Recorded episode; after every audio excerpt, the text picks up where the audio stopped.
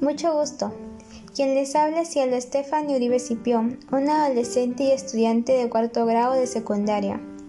Mi objetivo es lograr convencerte de que todas y todos podemos lograr que nuestro planeta esté libre de la contaminación.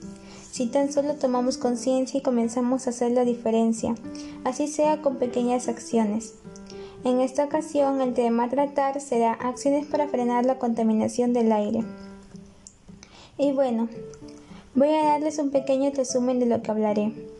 Comenzaré explicando lo que es la contaminación del aire, los contaminantes atmosféricos primarios y secundarios y los principales tipos de contaminantes del aire. Asimismo, también daré a conocer sobre las causas y efectos en la salud de las personas, en el ambiente y daños materiales ante el problema mundial. Además, daré diferentes acciones y recomendaciones para que lo puedan llevar a cabo en su vida cotidiana, ya que de esa manera podemos lograr que nuestro medio ambiente mejore y esté en buenas condiciones para nuevas generaciones. Todos nosotros, ya sean niños, niñas, adolescentes, jóvenes, adultos y ancianos, debemos poner nuestro granito de arena, ya que si queremos asegurar nuestra propia supervivencia y bienestar, y del resto de seres vivos, debemos preocuparnos por el cuidado y protección de nuestro planeta. En la actualidad, los estudios y datos recogidos por la comunidad científica son una evidencia clara del deterioro que han sufrido el medio ambiente, por lo que revertir esta situación se ha convertido en algo esencial. El primer paso es comprender y ser conscientes del problema. Una de las herramientas más útiles para crear conciencia consiste en la educación ambiental. Esta puede ser impartida en los más pequeños en los colegios y en los más mayores a través de los medios de comunicación, a fin de involucrar a todos los seres humanos. Comprender esta última idea también es importante, puesto que es un error muy común pensar que la conservación del medio ambiente es tarea de aquellas personas que han estudiado o deciden profesionalmente a esta rama cuando en realidad se trata de una tarea que nos añade a todos. Todos vivimos en el mismo planeta y por lo tanto es responsabilidad de todos cuidar de él. Hasta hace poco creíamos que la naturaleza, además de sabia, era indestructible. La creíamos capaz de sobreponerse a terremotos, volcanes, glaciaciones y meteoritos tan destructivos como 10.000 millones de bombas atómicas. Sin embargo, las imágenes de una Tierra en pleno siglo XXI se ahogan océanos de plástico, se derriten los polos y transforman sus bosques en desiertos. Nos ha dejado en evidencia que el planeta se asoma al abismo y nosotros con él.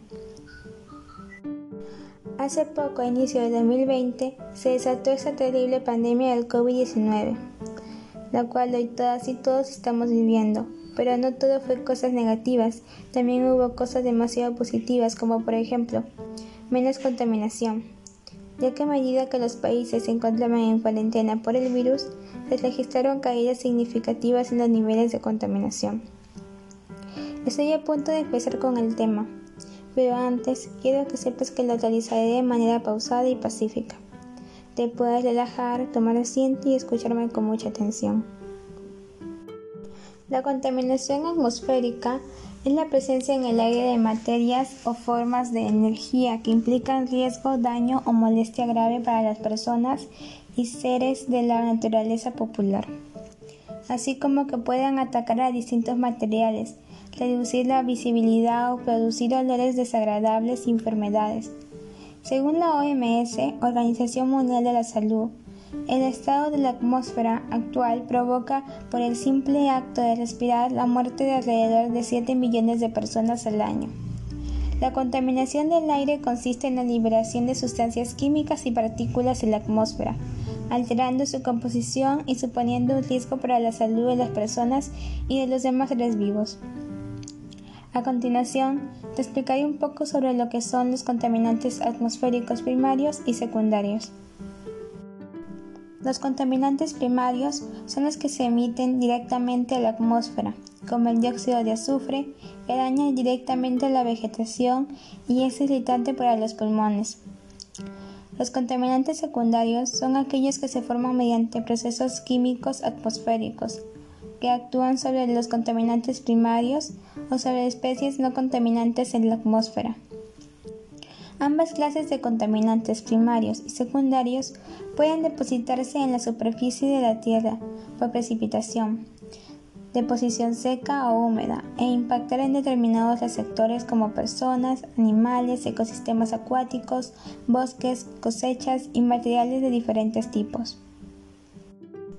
Según investigaciones, en España existen funcionando en la actualidad diversas redes de vigilancia de la contaminación atmosférica instaladas en las diferentes comunidades autónomas que efectúan medidas de variada gama de contaminantes que abarcan desde los óxidos de azufre y nitrógenos hasta hidrocarburos, con sistemas de captación de partículas, monóxido de carbono, ozono, metales pesados, entre otros. Considero que lo que está haciendo España es un ejemplo para otros países y es algo que se debería tomar en cuenta. Ahora te daré a conocer un poco sobre los principales tipos de contaminantes del aire. Contaminantes gaseosos. En ambientes exteriores o interiores, los vapores y contaminantes gaseosos aparecen en diferentes concentraciones. Los contaminantes gaseosos más comunes son el dióxido de carbono, el monóxido de carbono, los hidrocarburos, los óxidos de nitrógeno, los óxidos de azufre y ozono. Diferentes fuentes producen estos compuestos químicos, pero la principal fuente artificial es la quema de combustible fósil. La contaminación del aire interior es producida comúnmente por el consumo de tabaco, el uso de ciertos materiales de construcción, productos de limpieza y muebles del hogar. Los contaminantes gaseosos del aire provienen tanto del vulcanismo como de industrias. El tipo más comúnmente reconocido de contaminación del aire es la niebla tóxica, llamada smog. La niebla tóxica generalmente se refiere a una condición producida por la acción de la luz solar sobre los gases de escape de automotores, fábricas, edificios, casas, entre otros. Más de la mitad de la población mundial depende de combustibles sólidos, leña, estiércol, entre otros para cocinar lo que causa las enfermedades respiratorias, que afectan principalmente a mujeres y niños de países en desarrollo. Cada año la contaminación del aire en lugares cerrados genera alrededor de millón y medio de muertes. Asimismo, la dependencia de los combustibles sólidos agrava las tasas de deforestación y contribuye por lo tanto al cambio climático mundial. Los aerosoles. Un aerosol es una mezcla heterogénea de partículas sólidas o líquidas suspendidas en un gas como el aire de la atmósfera. Algunas partículas son lo suficientemente grandes y oscuras para verse de forma de hollín o humo. Otras son tan pequeñas que solo pueden detectarse con un microscopio electrónico. Cuando se respira el aerosol, las partículas que contienen pueden entrar en los pulmones irritándolos y dañarlos con lo cual se producen problemas respiratorios. Los aerosoles de carbono negro tienen la capacidad de absorber compuestos cancerígenos en la superficie de sus partículas. Las partículas finas inhalan de manera fácil profundamente dentro de los pulmones, donde pueden permanecer durante prolongados periodos de tiempo, causando mientras tanto efectos irritantes, inflamatorios y cancerígenos, o ser absorbidas por el torrente sanguíneo. En el siguiente punto importante, daré a conocer las causas de la contaminación y los efectos en la salud de las personas y en el medio ambiente. Las principales causas de contaminación del aire están relacionadas con la quema de combustibles fósiles, carbón, petróleo y gas. La combustión de estas materias primas se produce en los procesos y en el funcionamiento de los sectores industriales, y del transporte por carretera principalmente. Dentro del sector industrial, habría que diferenciar entre las fábricas, por ejemplo de cemento o de acero, y las centrales de producción de electricidad, que producen la mitad de electricidad consumida en nuestro país. El reparto de responsabilidades en la contaminación del aire entre el sector industrial y el transporte por carretera está claramente desequilibrado hacia el transporte. Aproximadamente el 80% de la contaminación atmosférica está causada por el tráfico rodado. Los efectos de la contaminación atmosférica son los siguientes. Daños de las personas. Los principales síntomas respiratorios debido a la, a la contaminación son tos, respiración silbante, mucosidades excesivas en vías respiratorias, etc. Estos síntomas corresponden a enfermedades como bronquitis, asma, cáncer, etc. En su suma, los pulmones son el órgano más afectado por la contaminación del aire, especialmente por la presencia de partículas sólidas que si son de tamaño muy pequeño no son retenidas en vías previas y llegan hasta los alveolos de los pulmones causando su oclusión y degradación. La deficiente oxigenación de los glóbulos rojos puede causar alteraciones cardiovasculares, como estrechamiento de las arterias coronarias, riesgo de formación de coágulos, alteración de la placa ateroesclerótica, etc. En general, estos daños causados a las personas pueden suponerse también en mayor o menor medida infligidos a los animales y seres vivos en general. Daños medioambientales.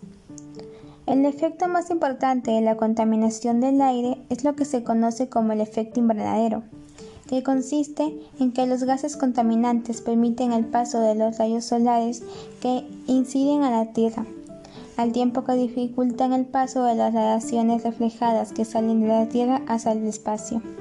El resultado es un aumento de temperatura del planeta, debido a ese desbalance entre energía absorbida y energía emitida.